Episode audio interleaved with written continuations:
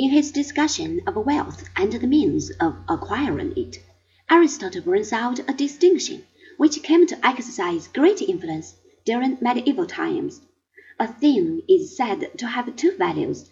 The first of these is its proper value, or value in use, as when a man wears a pair of shoes. The second is value in exchange, and this gives rise to a kind of unnatural value, as when a pair of shoes is exchanged not for some other commodity for immediate proper use, but for money. Money has certain advantages in that it constitutes a compact form of value which can be carried more easily, but it has disadvantages in that it acquires a kind of independent value of its own. The worst example of this is when money is lent at a rate of interest. Much of Aristotle's objection is probably due to economic and social prejudice.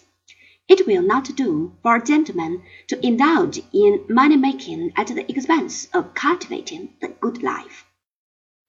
What he overlooks is that without some financial resources, it is impossible to pursue such aims.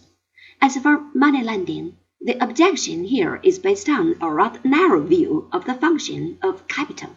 No doubt an impoverished freeman may fall into slavery through enlisting the help of a lender at a time when his own fortunes are on the decline, and to this one may quite properly object. But there are also constructive uses of capital to finance commercial ventures.